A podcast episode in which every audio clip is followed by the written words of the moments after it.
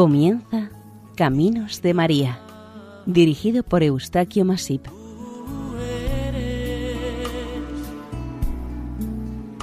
entre todas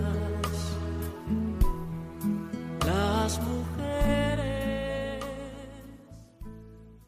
Nuestra más cordial bienvenida a Caminos de María, un programa realizado por el equipo de Radio María Nuestra Señora del Lledó de Castellón. Les ofrecemos hoy un programa dedicado a Nuestra Señora del Brezo y a Nuestra Señora de Areños, ambas de la provincia de Palencia.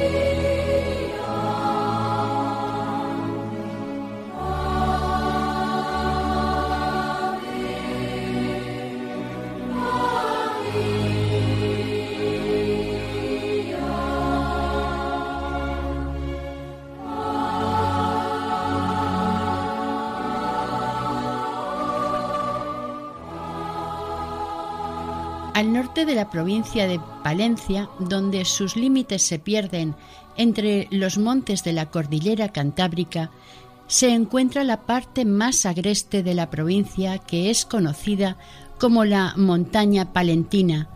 Dentro de esta amplia zona existe una comarca denominada de la Peña y en esta se encuentra la Sierra del Brezo o de la Peña.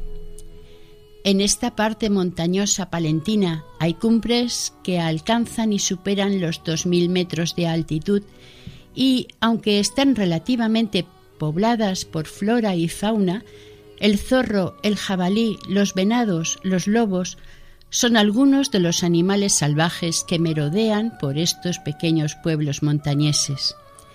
Y entre la variada flora se encuentran abundantes ejemplares de árboles y arbustos, como el pino, el acebo, las hayas, los robles, los tejos, las sabinas y demás flora silvestre, pero entre todos ellos destacan la gayuba y el berezo. Este último es el humilde, fuerte y resistente arbusto que le da nombre nada más y nada menos a una advocación dedicada a la Virgen María, a la Madre de Dios. Además de dar su nombre a Nuestra Señora, fue a través de ella, se le dio también nombre a la sierra donde está ubicado su bello santuario dedicado a la Virgen María.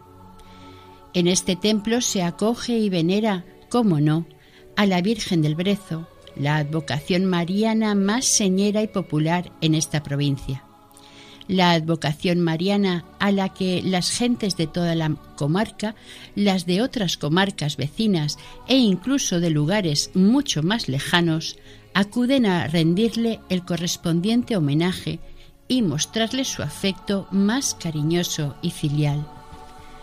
Con frecuencia los palentinos saben que es visitar el brezo, hay un antes y un después de visitar este emblemático y santo lugar. Como casi todos los pueblos de esta comarca están situados sobre los mil y más metros de altitud, lo mismo que el santuario que nos ocupa. Aquí el silencio es absoluto. Da la impresión como si los animales no se atrevieran a hacer el más leve ruido y los vientos mecen y acarician las ramas de los árboles y arbustos. Esta es una tierra de transición entre la sobria meseta y el bravo mar Cantábrico. Los une y separa, al mismo tiempo, la agreste y amplia cordillera cantábrica, al sur la extensa planicie de la meseta castellana y las tierras de León, al norte el pico del Fraile y las demás cimas que parecen imitarle. A los pies de la Sierra del Brezo pueden verse en la lejanía las localidades de las Eras y Santibáñez de la Peña. El santuario de la Virgen del Brezo está a unos tres kilómetros de distancia de la localidad de Villafría de la Peña, una pedanía de algo más de veinte vecinos que pertenece al municipio de Santibáñez de la Peña, en la provincia de Palencia.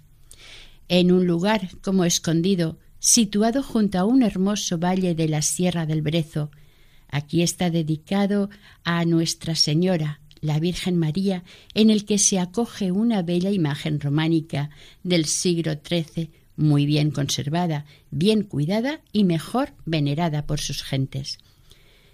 Según cuenta la leyenda o una antigua tradición, la Virgen María se les apareció en el año 1482 a dos pastores extremeños procedentes de Cáceres, llamados Diego del Brezo y Pedro del Brezo. Queda claro que lo del brezo se debe al haber encontrado la imagen de la Virgen en este lugar. Estos dos pastores realizaban anualmente la trabajosa y larga transhumancia, y a finales del verano de 1482, ya a punto de regresar a su Extremadura natal, estaban, como solían hacer, cuidando a su rebaño que pacía por estos montes habían realizado la primera parte de la costosa transhumancia. La transhumancia era habitual en esta labor de pastoreo. Los rebaños de la península que estaban en las zonas más cálidas en verano, los pastores los subían a las zonas montañosas del norte en busca de pastos y de un clima menos riguroso como lo era y lo es por el calor en las tierras del sur. Se cuenta en esta narración que en sus tres apariciones a los pastores, en sueños, Nuestra Señora les dijo en su Extremadura natal que fueran a la fuente del Brezo porque en este lugar se hallaba una imagen suya, en otros tiempos pasados muy venerada y que ahora estaba perdida y olvidada entre la espesura del boscoso paraje norteño.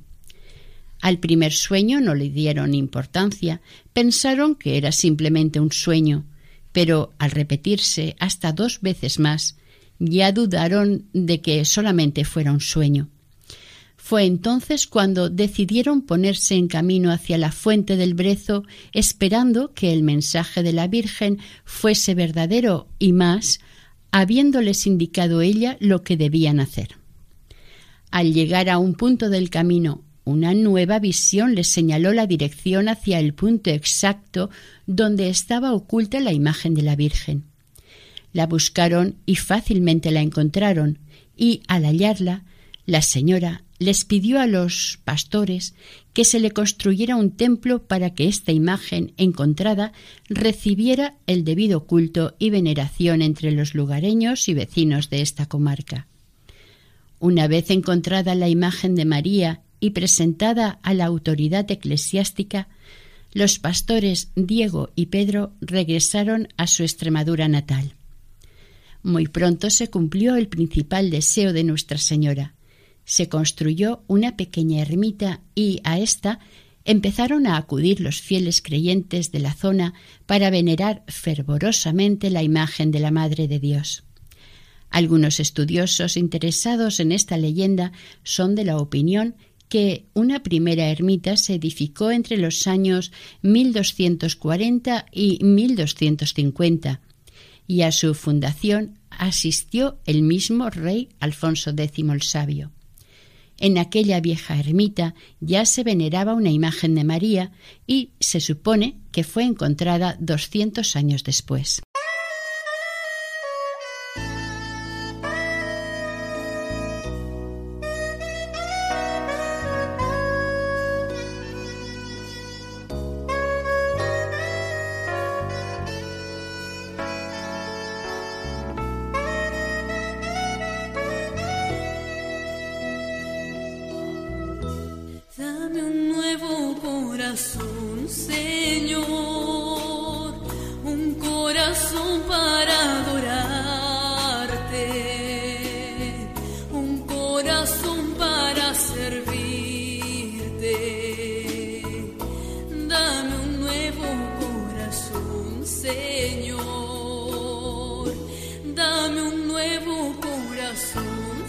Señor, un corazón para adorarte, un corazón para servirte. Dame un nuevo corazón, Señor.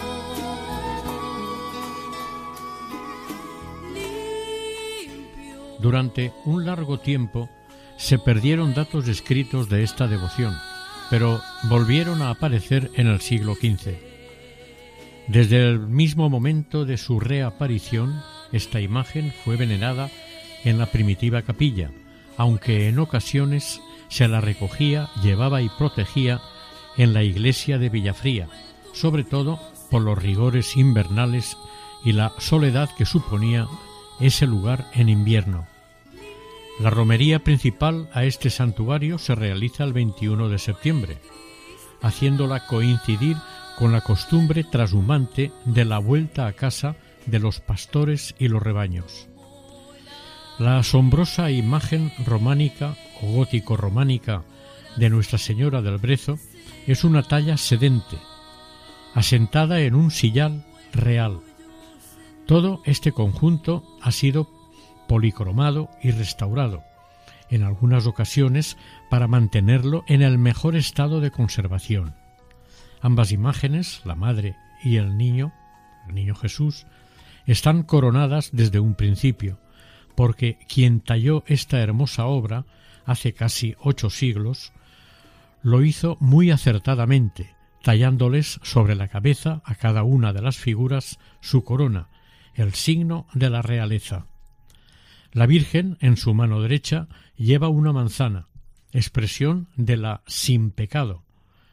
Se le clavó en el siglo XVII un sí, en referencia a la aceptación ante el Padre de su maternidad del Hijo de Dios, a la aceptación de la esclavitud de María, la siempre servicial que con su mano izquierda sujeta al Hijo Niño Jesús, sentado sobre su rodilla izquierda, a manera de trono del niño. El niño presenta su mano derecha completamente abierta frente al observador y su mano izquierda sostiene como una pequeña esfera dorada. Las dos figuras se nos presentan con una marcada seriedad en el semblante, y la faz de la Virgen es como en otras imágenes románicas, un poco desproporcionada respecto al conjunto escultórico. Existe un grabado fechado en 1687. Actualmente está en posesión de una familia particular, pero ésta se niega a entregarlo al santuario, alegando que si alguien lo llega a vender, sacaría un buen provecho económico tras su posible regalo. En la costa mediterránea, otra familia también posee un magnífico cuadro, y se oponen a su entrega al santuario por considerarlo una herencia con valor afectivo.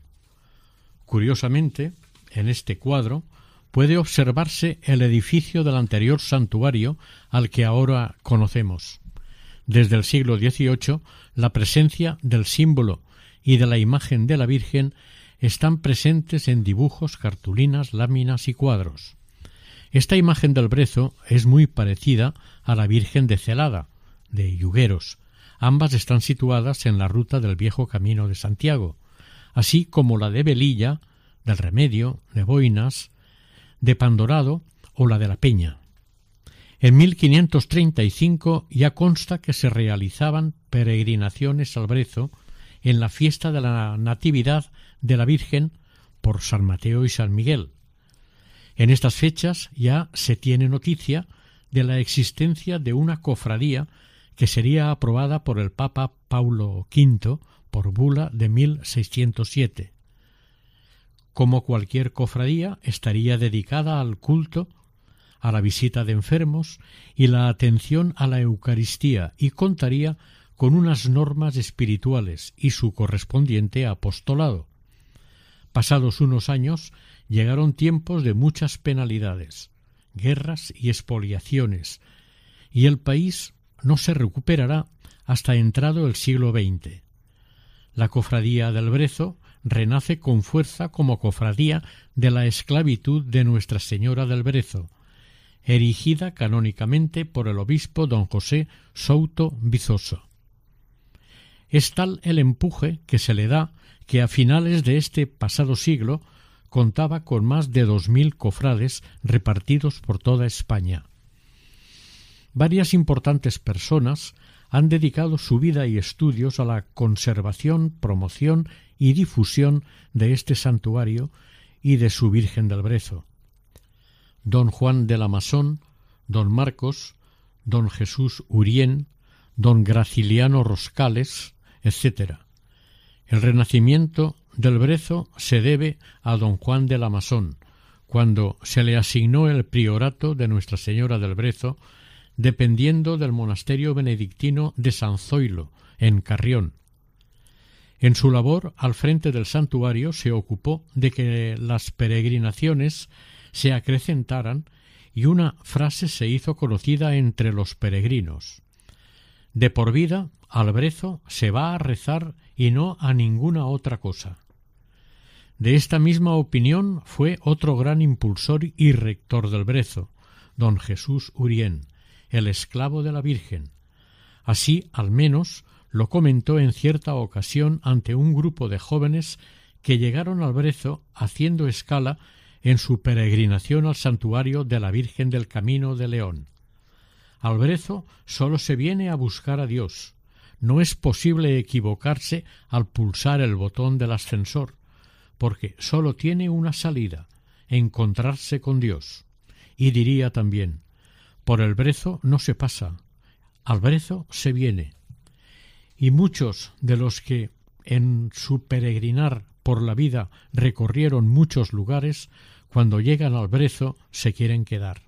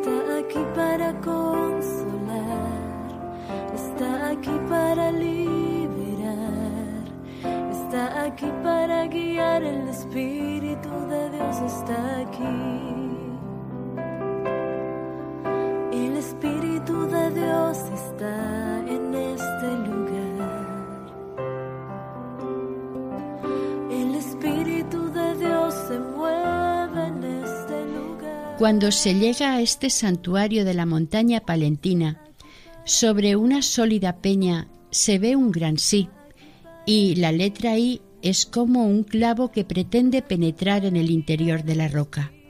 La S y el clavo forman un sencillo jeroglífico. S más clavo igual esclavo. Cuando se llega al brezo hay una peña con un sí clavado en ella que parece querer penetrar dentro de ella. El mensaje de este clavo se relaciona con María, la esclava del Señor, y señora de cuantos se ofrecen como esclavos de ella y por ella a la voluntad de Dios. Nuestra Señora es Santa María del Sí. Nació en función de la Virgen y su devoción. Posteriormente se ha extendido con la renovación posterior al Concilio de Trento. Con estas modificaciones e invenciones apareció la espiritualidad mariana de la esclavitud de María, que, entre otros, San Luis María Griñón de Montfort profundizará en ello y la devoción se volverá más universal. Sor Inés de San Pablo forma la fraternidad de esclavos, San Simón de Rojas establecerá la congregación de la esclavitud del Ave María y del Rosario. El padre benedictino Antonio de Alvarado fundará la esclavitud de la Virgen desterrada, que será la que se trae al brezo en 1612, cuando pertenecía al priorato de San Zoilo. A partir de estos tiempos, el brezo observa la fiesta como de los esclavos en la huida de la Virgen a Egipto, el sábado siguiente a la Epifanía del Señor. En 1965, Monseñor Souto Bizoso reinstauró de nuevo la cofradía con el nombre de Cofradía de la Esclavitud de Nuestra Señora del Brezo. El 23 de septiembre de 1961 se coronó canónicamente la imagen de Nuestra Señora del Brezo en su santuario con la presencia de más de 25.000 fieles procedentes de diversos puntos de la península. El orfebre que preparó la corona para este gran acontecimiento talló sobre ésta el símbolo de la Virgen. Si la fiesta de la coronación de 1961 fue concurrida y esplendorosa, no lo fue menos cuando, cincuenta años después, se celebraron las bodas de oro de aquella coronación canónica. Así consta en las reseñas de la prensa local. Como testimonio de la importancia, la devoción, el profundo sentimiento de un pueblo hacia Nuestra Señora y la religiosidad de estas celebraciones marianas en la montaña palentina, encontramos varias personas que lo manifiestan abiertamente en los medios de comunicación social. Es el ejemplo de una joven y su experiencia con el brezo en el día del 50 aniversario de la coronación canónica de la Virgen. Según cuenta, todo fue empezar unos años antes y cada año ha ido asistiendo a las celebraciones del brezo y cantarle a la Virgen la salve como una ofrenda, como un afectuoso y emotivo acto de amor a la reina de la montaña de Palencia. Su descripción de lo que ve, percibe y siente lo expresa de esta forma. San Mateo ha sido un día espléndido en todos los sentidos. ¡Cuánta gente! Todo bien organizado, muchos jóvenes colaborando, identificados con camisetas de la Virgen del Brezo, todo el mundo quería comprarlas. Aquello fue un día de confraternización con gente de otras cofradías. Las diversas imágenes de la Virgen procedentes de otros lugares, la presencia del señor obispo en el rezo del Santo Rosario, muchos sacerdotes concelebrando en la Santa Misa, la música y el acompañamiento del organista con el emotivo canto del himno, un magnífico coro con una selección de canciones previamente preparadas y el paso de todos los peregrinos a besar reverentemente el precioso medallón de la Virgen.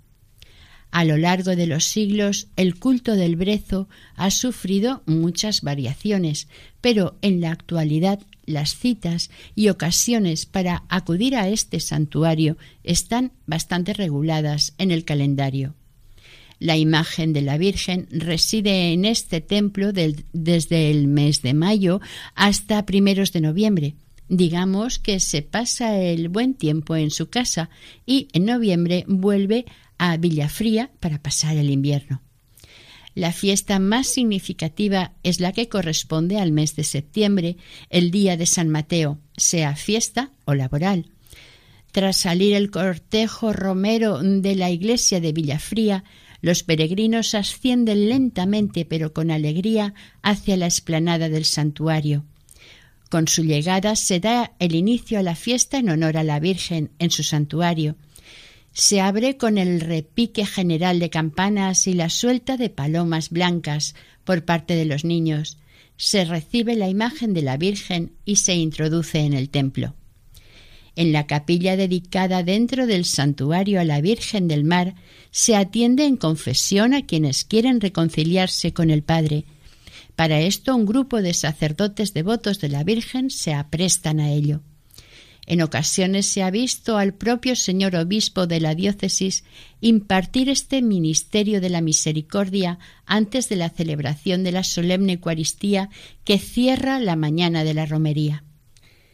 El día 21 de septiembre de 2011, que se presentaba esplendoroso, el Papa Benedicto XVI bendijo a la Virgen del Brezo el señor obispo de Palencia volvió a coronar a la reina de la montaña palentina y leyó la carta pontificia a los devotos de Santa María del Brezo.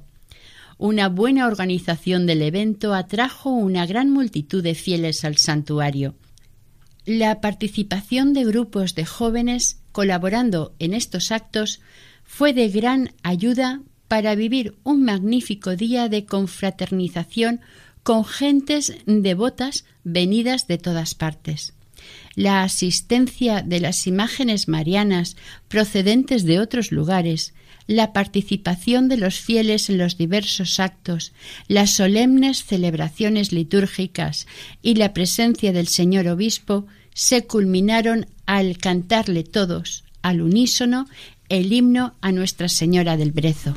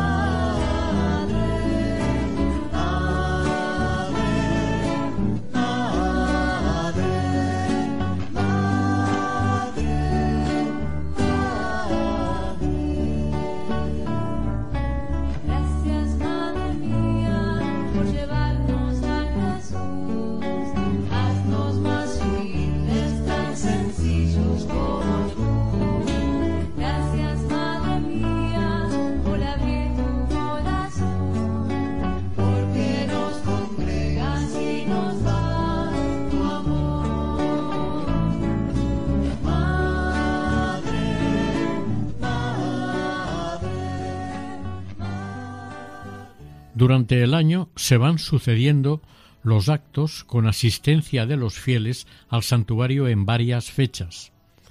El segundo domingo de mayo se sube la imagen al templo, en procesión con el Vía Crucis. La campana invita a los asistentes a volver a peregrinar durante los meses del verano y parte del otoño. Este domingo de mayo, el rector del santuario dedica cada año una atención especial a los devotos peregrinos que van llegando incesantemente de fuera de la villa. El segundo domingo de julio se realiza la romería del cofrade y el mismo mes de julio, el domingo más próximo al día 23, se celebra la fiesta de los santos mártires. El 15 de agosto es la fiesta de Nuestra Señora de la Asunción y en esta fecha se celebra la romería más antigua de todas las que se dirigen a la Virgen del Brezo. Al domingo siguiente se celebra la romería de la Virgen del Mar y actualmente se celebra otra para que se sumen a la veneración de la Virgen los veraneantes. Los últimos años se ha estado realizando la romería de la Estrella en la Nochebuena Iniciativa de Don Jesús.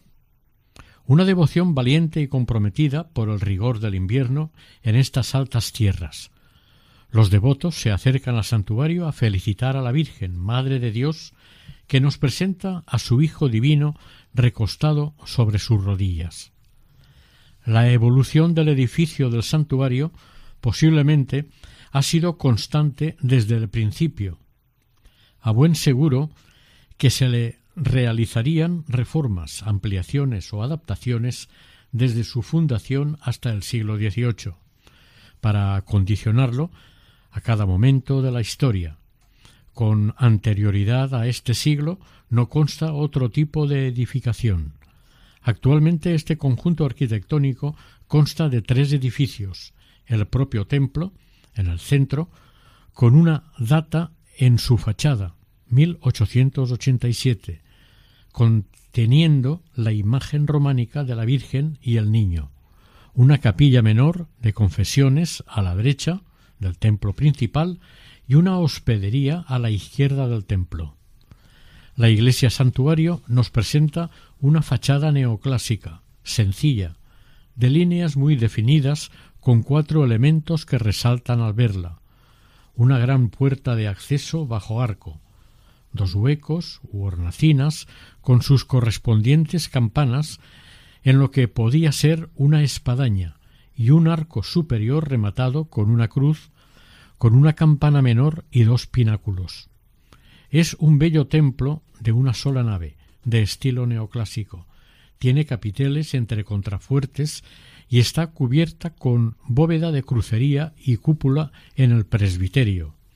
A los pies del templo está el coro. Además de la Virgen del Brezo, este templo contiene otra imagen mariana, encontrada en el siglo XVI, la Virgen del Mar, una imagen gótica con rasgos nórdicos. Según cuentan, esta imagen de la Virgen del Mar flotaba a la deriva por las costas de Cataluña, iba metida en un arca, y al descubrirla llevaba un cartel que decía Voy en romería a la Virgen del Brezo. En los grandes acontecimientos del Brezo, los peregrinos suelen llevar esta imagen del mar en peregrinación hasta el santuario, rememorando lo que decía la nota encontrada, en su momento en el arca, cuando esta imagen navegaba por el mar. La edificación de la derecha está destinada al alojamiento, al alojamiento de peregrinos, y se la conoce como albergue de Peñarrobla. La de la izquierda está dedicada a Nuestra Señora del Mar, y en la actualidad es la capilla penitencial del Santo Cristo. Antiguamente ya lo era, y por eso tiene razón de ser que se conozca como capilla de la misericordia. La preside una bella talla de la Virgen del siglo XVI que fue recientemente restaurada. Al entrar, desde la puerta, se ve el camarín de la Virgen. Ella es el motivo y razón de la subida en peregrinación a este monte. En el bajorrelieve se recuerda a los mártires pasionistas del último conflicto bélico vivido en este país. Dos de los mártires fueron devotos de la Virgen del Brezo, que de pequeños fueron monaguillos de este santuario. Estos dos pasionistas fueron beatificados por el Papa Pablo VI. Este relieve fue un encargo de don Jesús Urién.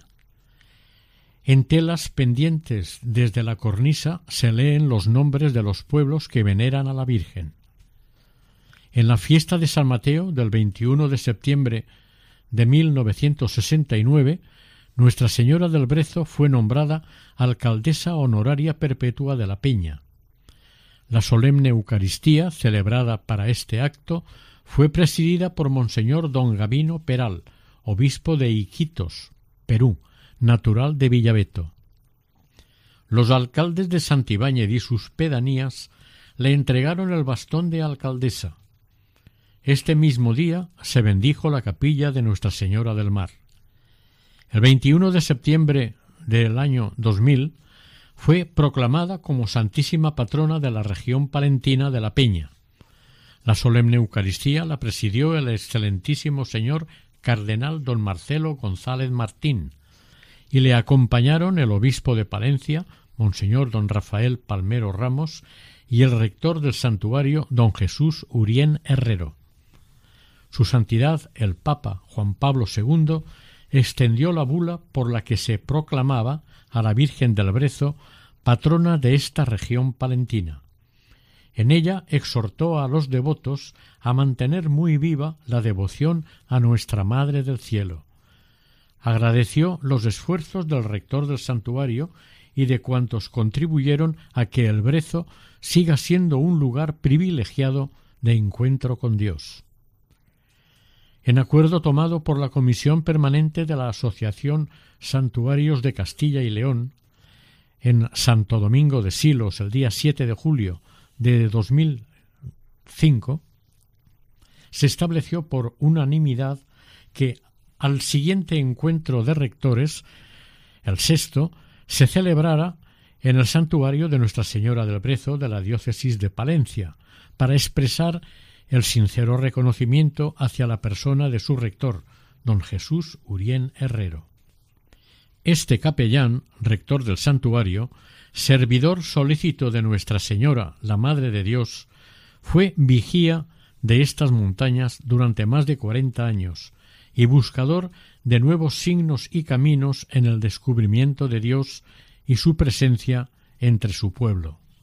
Él fue luz, alma y experiencia de aquel encuentro celebrado en el santuario de la Virgen del Camino de León. Ciertamente, en este recóndito y apartado santuario se respira la pureza de la naturaleza, se oye un silencio envolvente que da paz, la mirada se pierde en el horizonte entre las brumas mesetarias, por una parte, por la otra topa con los altos riscos y las nubes envolventes que lo sumergen en el misterio de lo desconocido. No importa, es igual. La serenidad y tranquilidad de estar tan cerca de María y saberse y sentirse protegidos por su Hijo es una experiencia que muy pocos lugares son capaces de ofrecernos. Estar arropado en este bendito entorno nos permite intuir una percepción de la grandeza y acogida de Dios cuando se predisponen y preparan el cuerpo y el espíritu para ello. Todo el resto ya lo pone el Señor.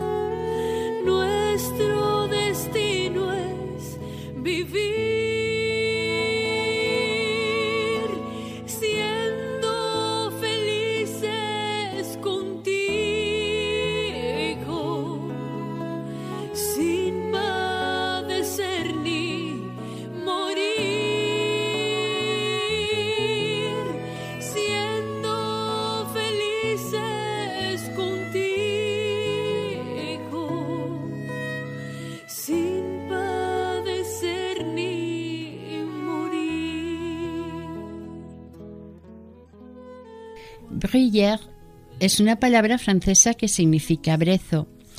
También hace referencia a territorios esteparios o páramos en los que abundan los brezos. En Francia y Bélgica existe la advocación mariana de Notre-Dame de Bruyère, Nuestra Señora de los Brezos, Sèvres, mm, Bourges, Lieja, Monteberol son algunas de las localidades donde se invoca a la Virgen bajo la advocación del Brezo o Bruyère. En Sèvres, en el Alto Sena, encontramos la parroquia de Nuestra Señora de Bruyères, algo desplazada del centro de la ciudad a la otra orilla del ferrocarril. Está situada junto a una zona industrial y el cementerio sus habitantes son trabajadores, generalmente pobres. Hasta la Segunda Guerra Mundial, los servicios religiosos católicos se ofrecían desde la parroquia de San Román, la única de Sèvres. En la década de los años 40, la Congregación de los Hijos de la Caridad establecieron su noviciado cerca de este lugar. Su fundador, el padre Jean-Émile Anizan, creó 20 años antes esta congregación con el fin de dar buenas o mejores oportunidades a los trabajadores y pobres en el ámbito parroquial. Su espíritu misionero promovió vigorosamente la idea de la parroquia misionera. De esto se encargó el padre en en 1947, el padre Marcel Bach, rector del seminario, se hizo cargo, con la ayuda de los novicios, de animar la pastoral de Bruyère. La actividad pastoral iba más allá de las celebraciones litúrgicas. Guarderías para niños, convivencias, campamentos de niños, asentamientos familiares para las niñas, siempre buscando la integración con las gentes del barrio.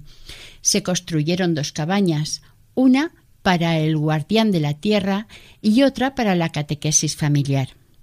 Nuestra Señora de Bruyères es la imagen de la Virgen titular de la capilla nueva construida.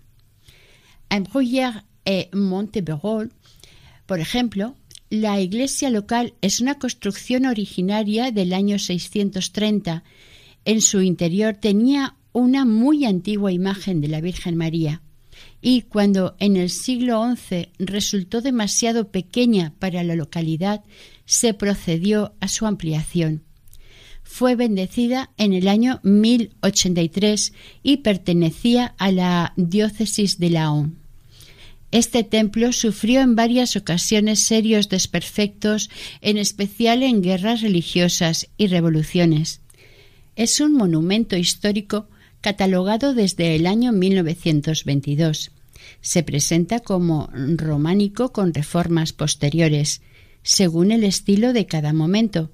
Curiosamente, el campanario está un poco descentrado y construido por encima del transepto.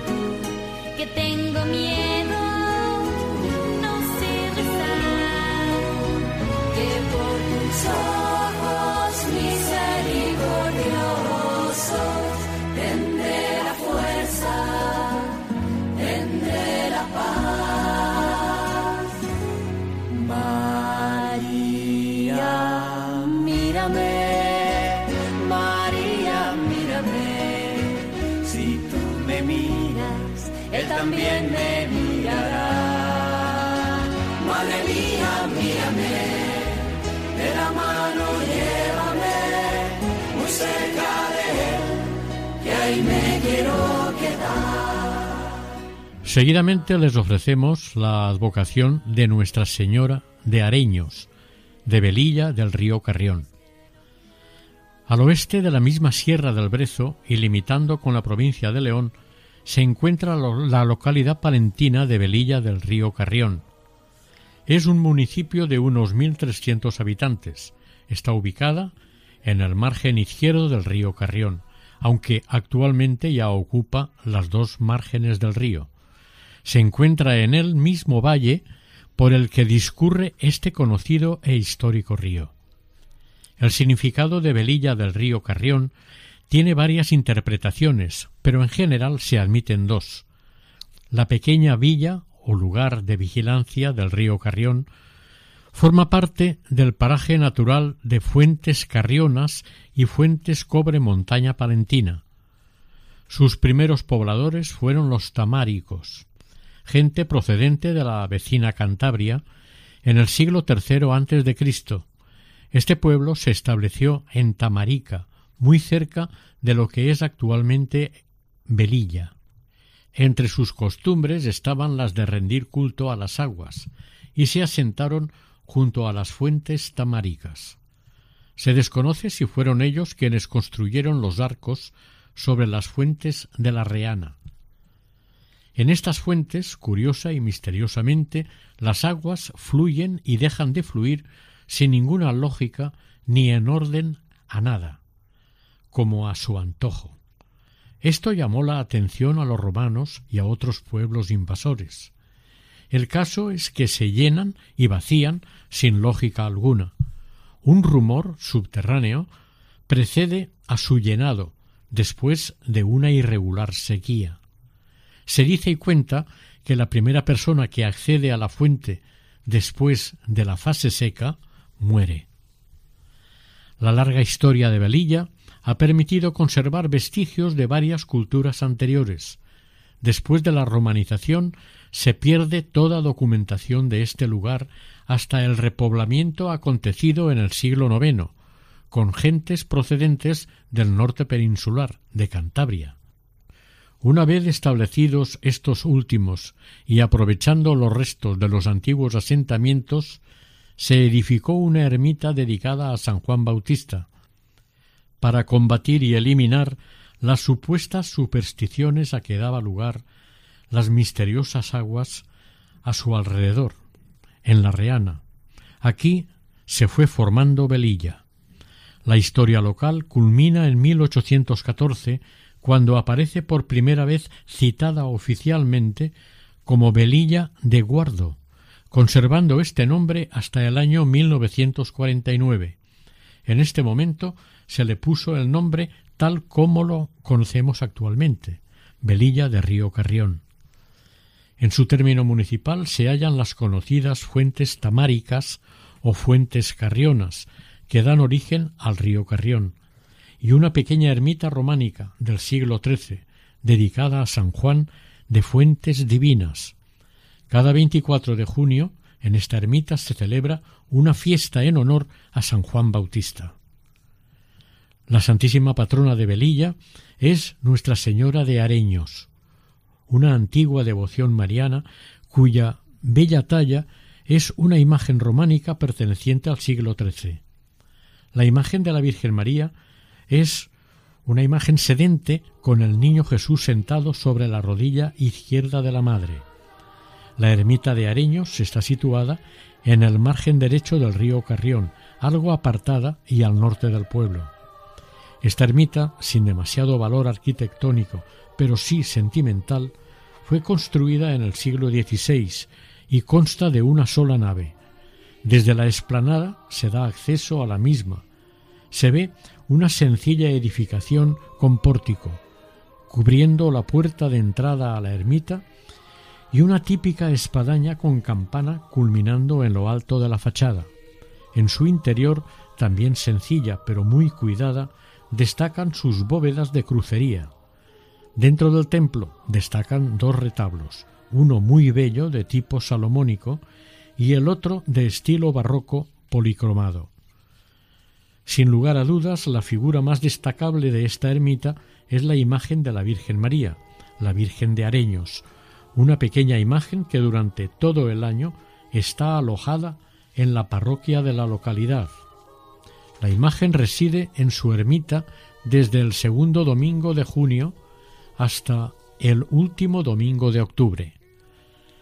Durante las fiestas en honor a la Virgen de Areños y San Roque, la Virgen de Areños es llevada a hombros normalmente por los quintos del año, desde su ermita hasta la gótica iglesia parroquial del Salvador de Velilla, por la calle Mayor, acompañada de una pequeña banda de música.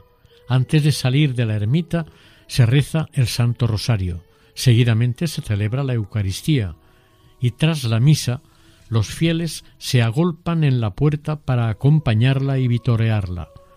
Así se inician las fiestas patronales. Al llegar a la iglesia parroquial, el coro y los fieles le cantan la salve, y se va llenando el templo augurando unas grandes y populares fiestas en honor a su Santísima Patrona. Al final de estas celebraciones la devolverán a su ermita. El 15 de agosto es el día de la Asunción de Nuestra Señora, el día grande de las fiestas. Por la mañana se realiza una solemne procesión con la imagen de la Virgen de Areños. Terminado este acto se celebra una solemne Eucaristía en la parroquia, con numerosa asistencia de fieles y autoridades. Al día siguiente, festividad de San Roque, las celebraciones son en honor a este santo con su procesión y su santa misa. Al final del día terminan las fiestas patronales de Velilla del río Carrión.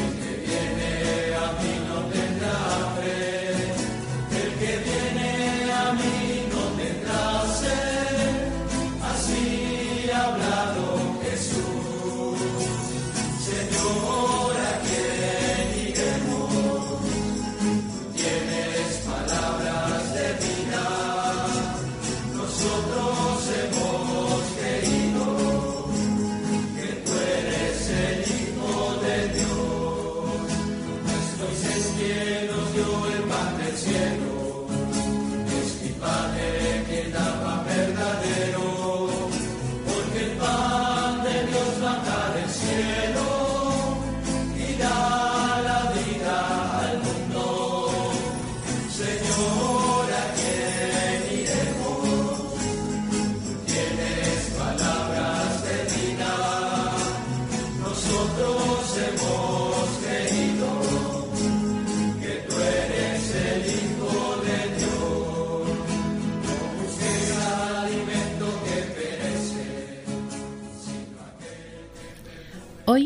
Rezaremos con una oración del Padre Jesús Urien dedicada a la Virgen del Brezo.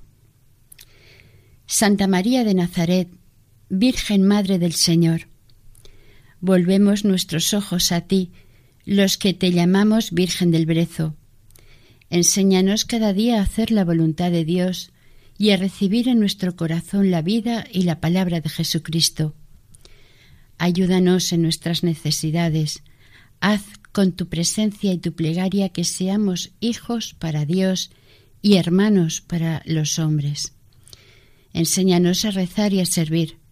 Ruega por nosotros, Madre Buena, ahora y en la hora de nuestra muerte. Amén.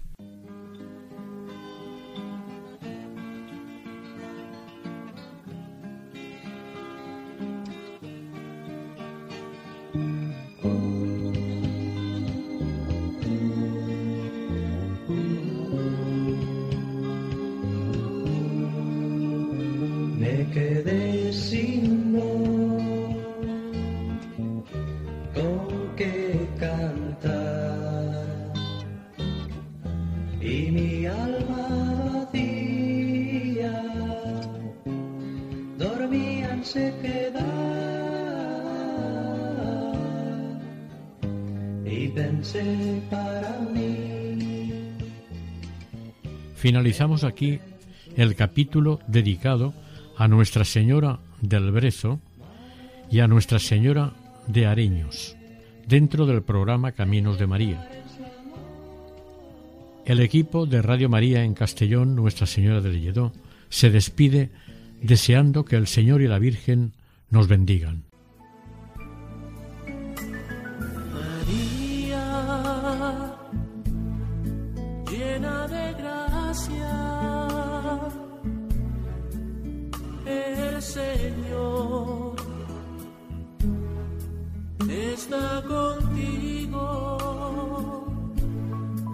Han escuchado en Radio María Caminos de María, dirigido por Eustaquio Masip